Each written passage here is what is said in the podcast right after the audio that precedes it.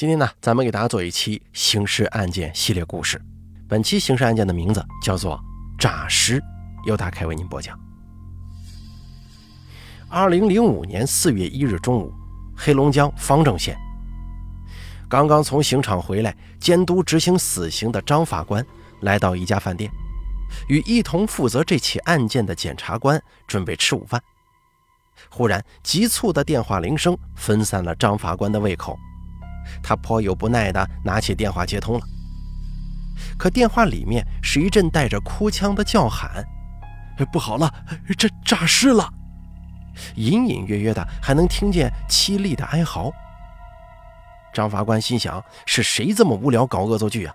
过什么愚人节啊？神经病吧！一声嘟囔，他把电话给挂了。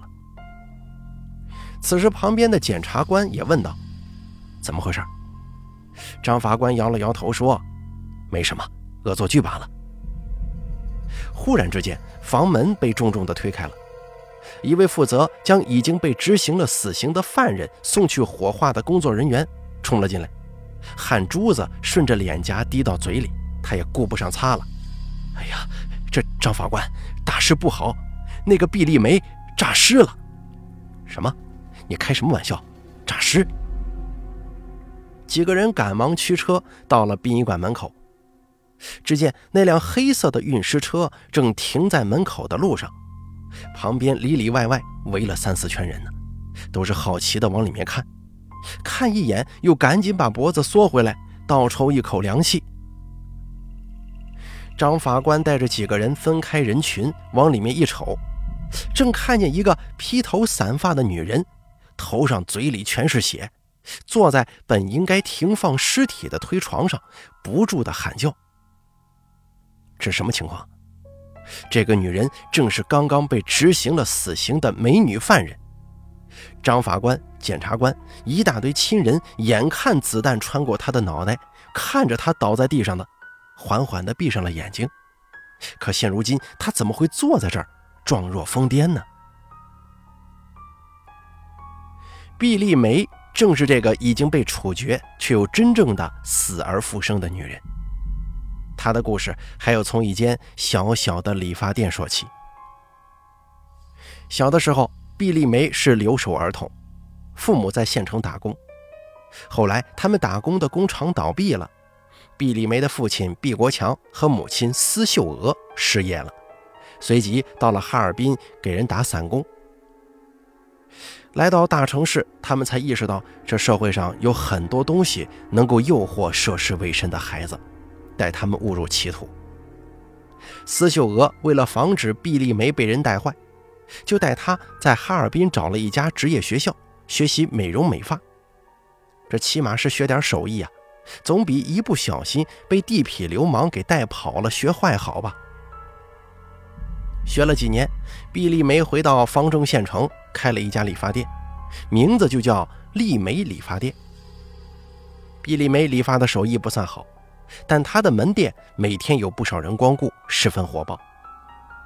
因为毕丽梅是一个美人，而且是县城里赫赫有名的大美人。从小的时候，毕丽梅就在灰头土脸的同学里活得宛如一个精致的洋娃娃。虽说成绩不好，不学无术。但老师们看他可爱，从来都是让着他，只要不犯错，都舍不得吵他呀、罚他什么的。随着年龄的增长，毕丽梅也长开了，原先的洋娃娃变成了青春靓丽的大美女，姣好的面容、大方的气质，让她在破旧的理发店里显得格格不入，非常的迷人。县城里不少年轻人都爱往这家理发店窜。能不能理发无所谓，只要能见一见这个美人，说上几句话，这心中就满足了。这些混混到店里理发都会趁机揩油，毕丽梅很恶心，但是也很害怕，但她呀还是不敢出声，否则这些人闹起来，她这个店肯定是开不下去了。毕丽梅心中一直希望着有一天能有一个如意郎君来到这里，与她一见钟情。带他远走高飞，过上幸福安定的生活。二零零四年三月，这个如意郎君还真的来了。这天一早，毕丽梅刚刚打扫完店里，开张营业，就走进来一位年轻人。毕丽梅向他看过去，顿时这眼睛啊就挪不开了。这年轻人身材高挑清瘦，戴着一副金丝眼镜，不长不短的头发，五官端正，有一种文质彬彬的气质。毕丽梅是见惯了那种花臂膀踩头发的人呢，乍看这位公子哥，还真有些心动了。这个年轻人也很是吃惊。他没想到店里的老板居然如此年轻美貌，不像是脏兮兮的理发店能留住的人呢，更像是谁家的大家闺秀流落于此的。两个人短短十几分钟就熟悉了。这个男子的名字叫蒋来义，是哈尔滨的一位大学生，因为实习工作的缘故留在方正县城，没有回学校。蒋来义学的是哲学。谈吐之间尽是毕丽梅听不懂的人生道理，什么黑格尔，什么王阳明，他一概也不懂。但正是这种差距，让他真心觉得蒋来义浑身弥漫着神秘的气息，非常吸引他。再者，蒋来义在聊天的时候，经常会说到哈尔滨的哪家高档饭店、奢侈会所，一副轻车熟路的样子，这活脱脱的就是个富二代呀。毕丽梅真的心动了。此时，在她的眼中，蒋来义浑身上下都是优点。他知书达理，风度翩翩，多才多艺，而且还是个单身。于是，他想办法留下了蒋来义的电话号码，两个人约好次日一起出来玩玩。第二天，毕丽梅在门口挂上了一个暂停营业的牌子，精心打扮一番就出门去了。两个人在街道上边走边聊，不时的看见路边有什么好吃的好玩的，蒋来义都会出手阔绰的直接买下来送给毕丽梅。这些举动让毕丽梅更是坚信，蒋来义这样帅气多金又有才的人，这才是他该找的对象。于是毕丽梅更加主动，从前习惯了横气尖酸的她，学着电视剧里的女孩一样，捏着嗓子，故作姿态。分外可人呢。一天逛完，两个人就确定了关系，成为了正式的男女朋友。毕丽梅仍旧开着她的理发店，而蒋来义目前在一家公司当打字员。每天晚上，蒋来义下班以后就会到毕丽梅的店里去找她，两个人一起做晚饭，吃完饭再逛逛街，这日子过得还挺舒坦的。但是不久以后啊，蒋来义告诉他。自己的工作马上就要到期了，准备找新的工作。但是蒋来义学的是哲学，在当地不好找对口工作，所以需要一段时间来慢慢的找。毕丽梅此时此刻已经完全沦入爱河，对蒋来义说的话深信不疑，并且拍着胸脯保证：这段时间你不用操心钱的问题，专心找工作就行。毕丽梅相信蒋来义是个有能力的人。只要再给他几天时间，他就能找一份体面、高收入的工作，带自己脱离苦海，过上安稳幸福的生活。只是好几天过去了，蒋来义始终没有找到工作，而且也变得节俭了。这天晚上，蒋来义从外面走进店里，正好毕丽梅打烊了，在收拾东西。蒋来义坐在沙发上，也不说话。毕丽梅一边扫地一边问他工作进展如何呀？蒋来义只说快了，快了。很快，毕丽梅就把店里打扫干净了，换了身衣服，来到蒋来义身旁，挽着他的胳膊，要他带自己出去吃好吃的。从前他这样撒娇，蒋来义都会二话不说带他去饭店，并且非常大方的主动掏钱。但是这回呀。蒋来义支支吾吾地说：“咱们还是在家吃吧，我看你中午还留了不少的菜，万一坏了多可惜啊。”毕丽梅察觉到蒋来义的眼神有些躲闪，但是也没在意，想着对，的确不能太浪费，就跟着他在店里吃饭了。在随后的日子里，毕丽梅故意试探蒋来义，让他给自己买一些不算贵的小东西。但是蒋来义再也没有给他买了。并且蒋来义迟迟找不到工作，不仅一直在毕丽梅这里吃饭，而且因为交不起房租，索性搬到了毕丽梅的屋子。毕丽梅此刻已经察觉到，蒋来义之前的阔绰都是装出来的，但他呢仍旧不好撕破脸皮，于是假装不知道，还是对他很好。过了几日，有一位男子来店里理发，这名男子看着得有三十岁左右，相貌一般，个子也不高。这名男子王某是当地一家工厂的老板，挺有钱的，直接把毕丽梅砸得晕晕乎乎了。很快，毕丽梅就同意了跟王某交往，但是他又舍不得跟蒋来义一刀两断。毕竟啊，这蒋来义长得确实帅气，带出去人人夸，特别有面儿于是呢，毕丽梅做了一个很不合适的决定。一方面，她花着王某的钱，天天陪他睡觉；另一方面，继续跟蒋来义保持联络，非常的亲密。只是这样的好日子没过几天，蒋来义就坚持不下去了。蒋来义向他摊牌，自己不是什么大学生，也没钱，只是装装样子骗骗他。如今呢，自己是彻底没钱了，希望毕丽梅能够帮帮他。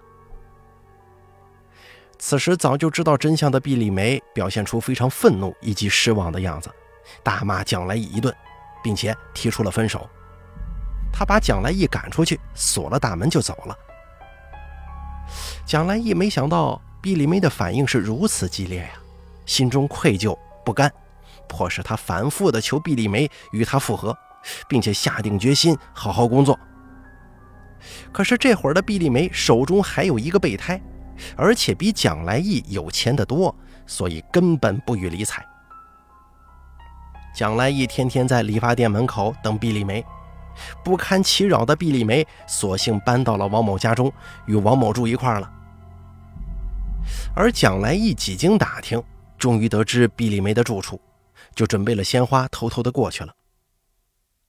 当时啊，蒋来义没有敲门，是直接走进去的。可是眼前的一幕让他错愕万分：毕丽梅衣着十分暴露，依偎在一个他完全不认识的男子怀中，两个人正亲昵地说着话呢。蒋来义一看，怒火中烧，大声呵斥：“他是谁呀？你们两个什么关系？”毕丽梅丝毫也不惊慌，毕竟他觉得两个人分手了。于是他又骂了蒋来义一顿。王某也喊人过来，把蒋来义拖到院子里打了一顿，才把他赶跑的。蒋来义觉得十分难堪呀，可是心中仍旧舍不得毕丽梅。于是蒋来义三番五次地打听毕丽梅的行踪，并且多次找到她。这次数多了，王某也有些不耐烦了。他对毕丽梅说：“如果处理不好他跟蒋来义的关系，就要跟他分手。”要知道，毕丽梅可舍不得离开王某，准确的说是舍不得王某的钱。他就想了一个办法，一劳永逸的除掉蒋来义。这天，毕丽梅破天荒的给蒋来义打了电话：“来义啊，你在哪儿？我想你了。”蒋来义接了电话，以为自己的诚意打动了毕丽梅，就赶紧说：“我就在你家附近呢。”但是毕丽梅没有让他直接来找自己，而是约了在县边的一座山上见面。两个人在山脚下碰了面，到了山脚，毕丽梅装作可怜的样子说：“来意啊。”我脚刚刚崴了，上不去。我想跟你去山顶看云彩。蒋来意联系他呀，主动提出背着他上山。半个小时后，两个人才到了山顶。蒋来义这个人呢，身子本就不算太好，全是强撑着才把他背到山上的。一旦把他放下来，就坐地上喘粗气了。这个时候呢，毕丽梅站起来扶着他，给他喂了一瓶水。蒋来义口渴的厉害，咕咚咕咚一口气喝完了。可是他却不知道这水中掺了一大包耗子药啊！他喝下去之后，觉得腹痛难耐，昏昏沉沉的晕过去了。毕丽梅眼见着他晕过去，脸色顿时冷了下来。他害怕蒋来义没死透，从山顶一下子把他推了下去，这才心满意足的回去交差了。毕丽梅杀死了蒋来义，本来要找王某继续生活，可是王某害怕出事，给了毕丽梅二十万元，就要与他撇清关系。毕丽梅拿到钱之后，就想到逃窜，她准备跑到香港，再伺机出国，找个有钱人家过日子。只是毕丽梅刚到香港就被警察给抓住了。原来啊，蒋来义死了之后，他的家人联系不上他，随即报警。警方调查了蒋来义最近的行踪，察觉到有可能被毕丽梅杀害，就要找毕丽梅。可是毕丽梅却畏罪逃跑了，这更加坐实他做贼心虚。警方控制住毕丽梅，就开始对他进行审问。一开始，毕丽梅咬死了不承认。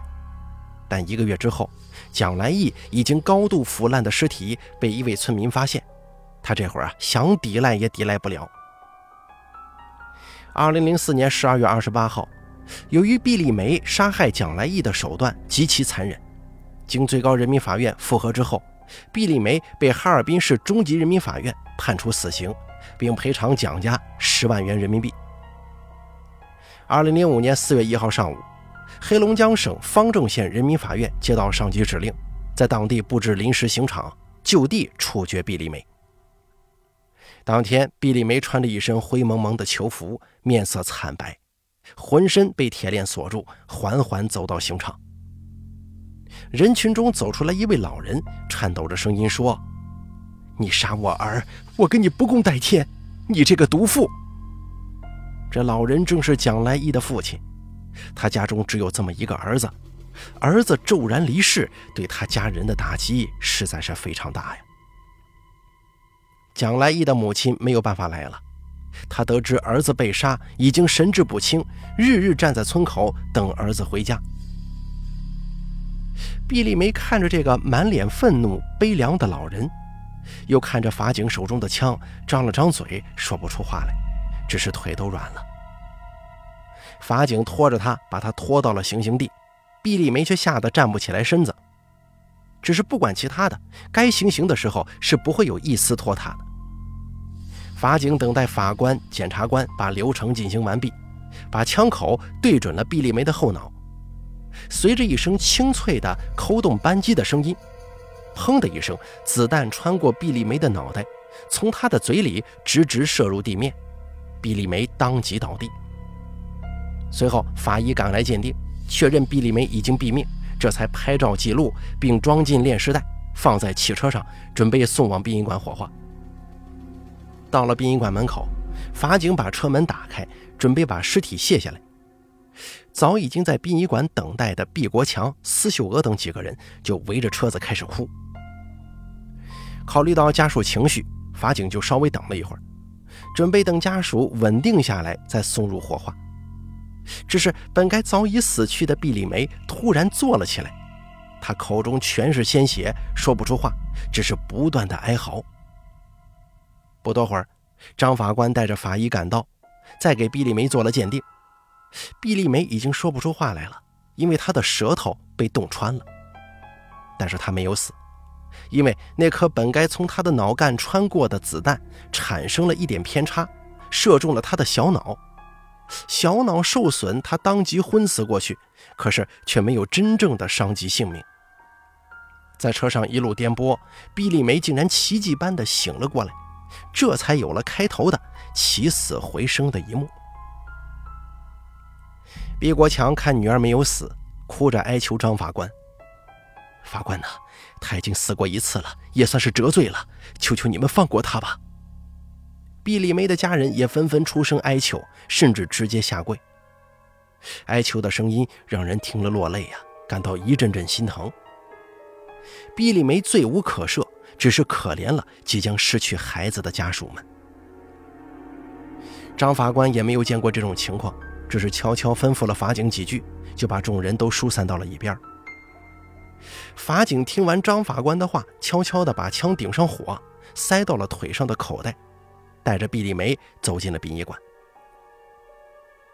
来到火化间，法警示意毕丽梅躺下。毕丽梅惊恐万分，不知所措，却还是躺下了。躺倒之后，毕丽梅刚想抬眼看看法警，就只觉得额头一疼，随后彻底失去了知觉。这个刚从生死线上走上来的杀人犯，永远的闭上了双眼。法警在他躺下之后，按照命令拿出枪对准毕丽梅的头，连开两枪。这一次没有意外，摸了摸尚且温热的枪口，这名法警也沉默了片刻。按公办事，开枪是正确的，只是活生生的一个人就这么死在自己的面前，自己的手里，心中多少有些触动啊。其实毕丽梅不是死在了行刑法警的手中，而是她自己的心里。从他把那瓶装着毒药的水送入蒋来义口中的时候，就注定了他的结局。毕丽梅的死而复生，并非是什么上天垂怜或者命不该绝，仅仅是行刑中的一个技术性失误。法律从未规定执行死刑的时候只能使用一发子弹，他的罪行更不可能在第一发子弹落下就全部被抹除。任何有胆敢触犯法律底线、罔顾法治与道德的人，都只会得到法律无情的惩罚与制裁。如果有人对第一发子弹没有打中要害而抱有侥幸，其实大可不必，因为法律的子弹是无穷的，一发不中就两发，总有一发能够让犯罪者尝到自己应有的代价与惩罚。好了。咱们本期刑事案件做到这儿就结束了，非常感谢大家的收听，咱们下期节目不见不散。